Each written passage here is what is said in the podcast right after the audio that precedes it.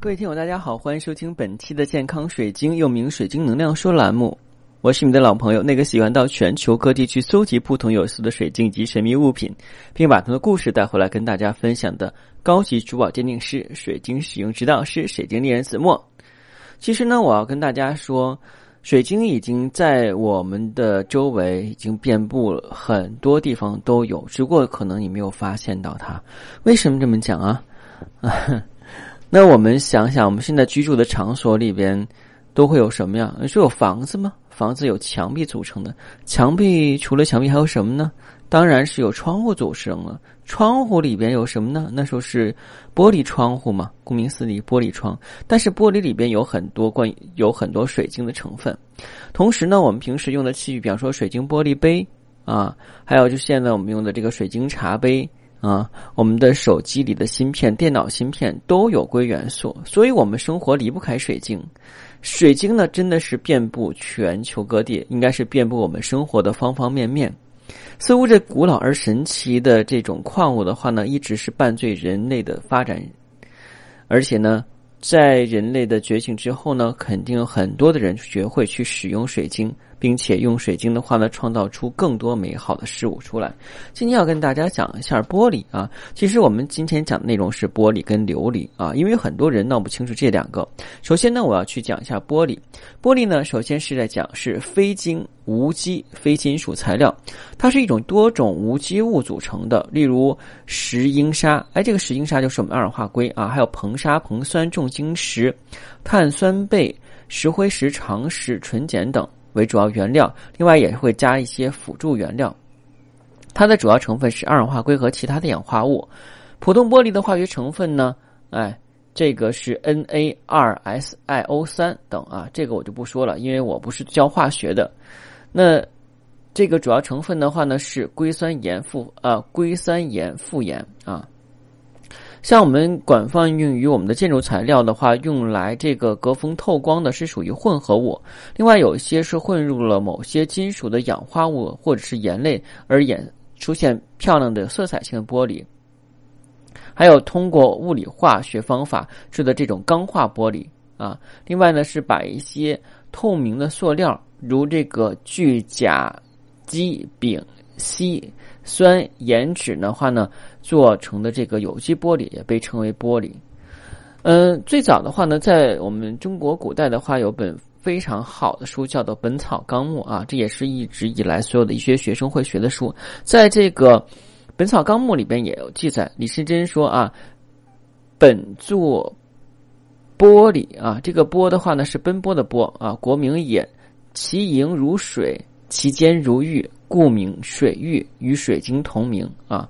这是讲的这个我们《本草纲目》对于这个玻璃的记载。其实世界上最早制造玻璃的人呢是古埃及人。啊，四大文明古国肯定是少不了埃及的。玻璃的出现与使用在人类生活中呢，已经有四千多年的历史了。在四千年前的美索不达米亚和古埃及的遗迹中呢，会有这种小玻璃珠出土。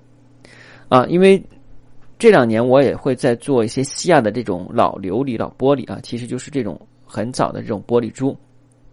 公元前十二世纪，公元十二世纪呢，出现了商品玻璃，开开始成为工业材料。在十八世纪呢，为了适应制望远镜的需要，制出了光学玻璃。在一八七四年，比利时首先制出了平板玻璃。在一九零六年，美国制出了平板玻璃引上机啊。随后呢，随着玻璃生产的工业化跟规模化，各种用途、各种性能的玻璃相继问世。现代的玻璃已经成为日常生活、生产以及科学技术领域的重要材料。在三千多年前呢，一艘欧洲的斐济尼人的商船载着晶体矿物啊，这种东西叫天然苏打啊，航海在地中海的贝鲁斯河上。由于海水落潮，商船搁浅了，于是呢，船员们纷纷登上沙滩。有的人呢还背来了大锅，拾来木柴，啊，把几块这种天然苏打呢，啊，这个作为大锅的支架，在沙滩上做起饭来。船员吃完之后，以后呢，潮水开始上涨。当人们已经准备收拾一下，准备登船的时候，大家突然有人在喊：“啊，大家快来看呀！”然后呢，锅底下的沙地上有一些晶莹透亮、啊，闪闪发光的东西。船员们把这些闪光的东西拿出来，带到船上仔细研究，发现了这些亮晶的东西粘有一些石英砂跟融化的天然苏打。原来这些闪光的东西呢，就是他们做饭来用来支撑的这个支架的天然苏打，在火焰的作用下与沙滩上的石英发生了化学反应，产生最早的玻璃。后来呢，斐济人泥人把石英砂跟天然的苏打混合在一起，用一种特制的炉的融化。制成了玻璃球啊，然后让斐济尼人发大发了一笔横财。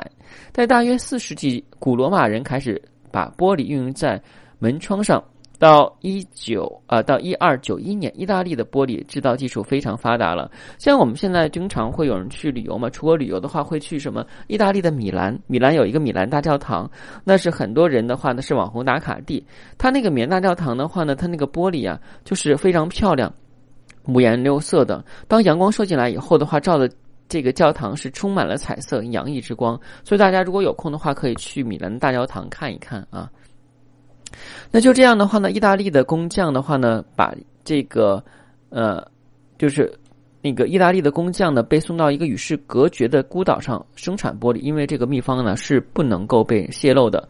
他们一生呢不准离开一个孤岛，哎，说起来也很可怜。在一六八八年，一个叫做纳夫的人呢，发明了制作大块玻璃的工艺。从此以后呢，玻璃已经不是王公贵族跟达官显贵的独特拥有物品，而成为了普通的物品。玻璃呢，此为是梵语音啊，非当今所谓之玻璃啊，又作这个奔波的波，离是那个黎明的黎啊。然后新作呢，叫做波智加啊，梭波智加啊，赛波智加等啊。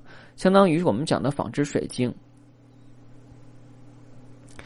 嗯，几百年来的话呢，很多人认为玻璃是绿色的，是无法改变的。后来发现绿色的这个原料中啊，里边是含有铁二价氧化物，所以显得玻璃是绿色的。在加入二氧化锰之后呢，原来的二价铁变成了三价铁，显黄色，而四价锰还原成三价，即为紫色。所以光学上的黄色跟紫色在一定程度是可以互补的。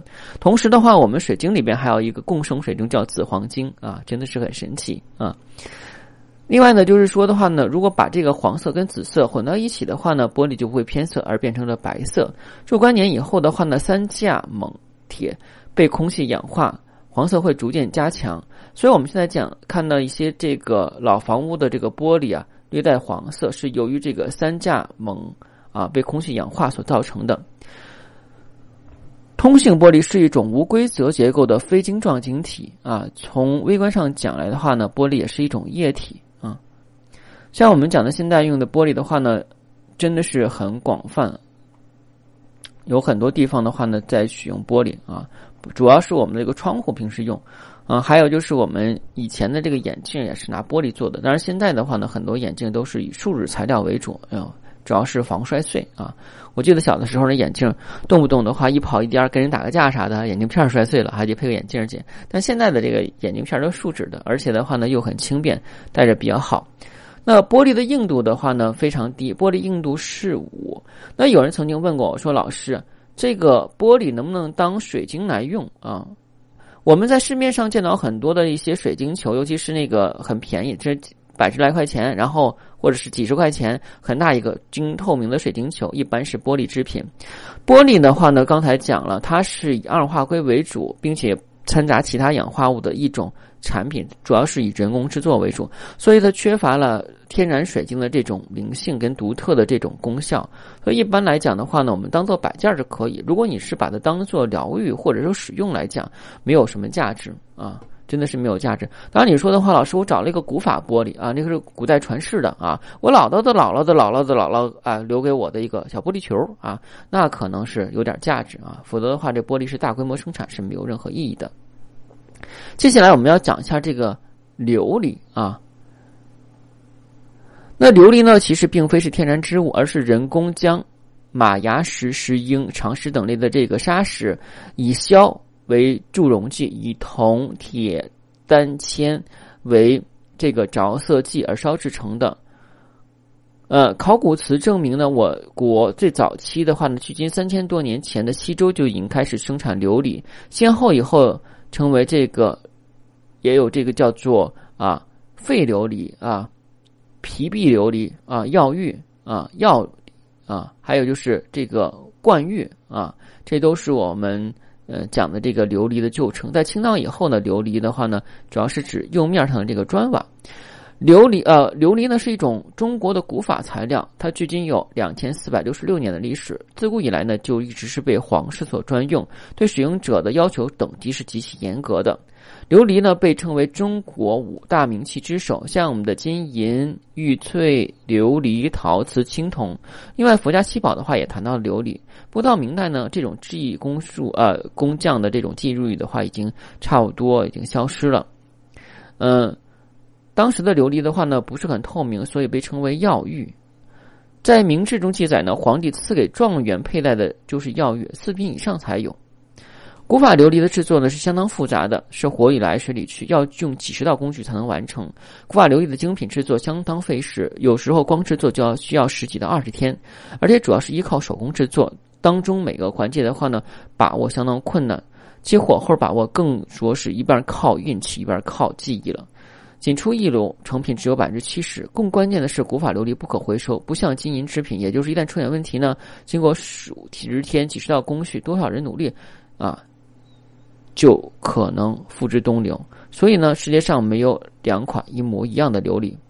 我国古代琉璃呢，产地有三个，分为中原和西走廊跟岭南地区。元代时呢，出现了这个冠玉局的官办琉璃作坊。明代时呢，宫廷御用兼在博山。岩神镇设了这个琉璃作坊，当时呢，云南昆明永昌琉璃也非常有名，有黑白红、鹅黄、鸭绿等颜色。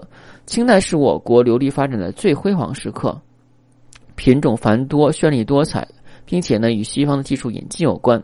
虽然早在魏晋南北时就有流就有西亚和罗马琉璃流入我国，影响了我国琉璃技术制造，但不及清西方传教士直接加入的影响大。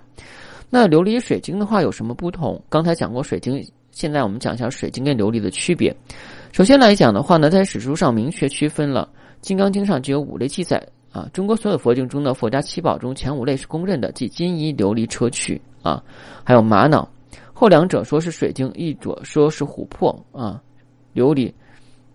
所以说的话，琉璃是公认的佛家七宝，这跟我们的水晶是截然不同的。另外，化学成分不同，天然水晶啊，琉璃。啊，玻璃的主要成分是二氧化硅。当国家级和权威著作《中国琉璃研究》中记载呢，古埃及的费昂斯啊，也就是我们西方水晶玻璃的始祖啊，它的这个二氧化硅成分呢是百分之九十二啊，而且还是不通透的。中国西周造的琉璃二氧化硅比例仅仅是略大于百分之九十，比较通透。也就是说，这百分之九的区别就在于玻璃跟琉璃的大不相同处啊，成分。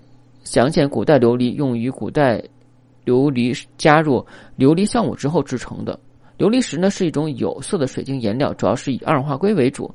琉璃母呢则是一种天然又经过人工这个加工之后的古法配方，可以改变水晶的结构特质，呃，通透度是不一样的。另外的话，我们讲一下啊，这个琉璃的话呢，它的这个成分，琉璃是主要无机啊物造成的，而呃。玻璃主要是无机物的主要原料，而琉璃主要是各种有颜色的人造水晶的原料。第二的话呢，琉璃啊比玻璃的这个色彩要丰富，因为制造材料不同，所以的话呢，多种颜色起来啊，这个琉璃颜色更好看。另外呢，琉璃比玻璃的制造成本要高，价格也贵。刚才讲的玻璃呢是一种完全的无机物，主要是有这个碳酸钡、石灰石、石英砂啊、硼砂啊。硼盐还有重晶石长石纯碱等为原料啊，而这个琉璃呢啊是指的啊由各种稀有金属形成的人造水晶啊，其中有百分之二十四的话是二氧化硅啊。虽然就是对于琉璃的这个成分的话，每一个朝代都不一样，但是肯定确定是琉璃里边是含有二氧化硅，就是水晶的这个呃就是碎沙在里边。然后呢，用水晶脱蜡铸造法，在一千度的高温下烧制而成啊，这是琉璃。而颜色不同，玻璃是无规则的非晶体结构，如果换入一些金属、氧化物或者是盐类，就会产出颜色，也就是我们平时见到的有色玻璃啊，而且都是单一的颜色。那琉璃不一样，琉璃是多种多样的，层次不一，所以制造出来的这种一般都是艺术品啊，古人叫它五色石啊，而且呢，当时它的价格比玉还要珍贵啊，价格不同啊，玻璃的话是可以在工厂加工制造。操作简单，颜色单一，所以价格不是特别贵。那当然，除了防爆玻璃啊，一般的价格都比较廉价。但是琉璃的话呢，是非常费工费时的，是要经过纯手工十几道工艺才能完成。所以制造成一个非常漂亮的琉璃摆件儿。啊，有的时候啊，之前讲了，只有百分之七十的生存率，所以价格要比玻璃贵的很多。但是从我们的使用上来讲的话呢，玻璃琉璃的能量都不及水晶。如果您只是把它当做成一个家中的摆件，或者说一个美丽的饰品佩戴到身上，可以忽略它的能量不计。啊，当然，如果你要是觉得需要能量的话，那不推荐用玻璃跟琉璃的制品。啊，如果你想选购天然水晶或神秘物品啊，不忘加的私信。每期音频节目中的文字介绍里的英文名 R G X 一九八六，加的时候请备注“水晶听友”，要不通过。如果您今天是第一天收听我的节目，对水晶、珠宝以及神秘物品感兴趣，并且觉得我的声音还 OK，建议您在喜马拉上订阅“健康水晶”栏目之后，从头开始收听，因为已经录制四年多，这满满的七百多期干货，已经让您对水晶有进一步了解。谢谢大家，再见。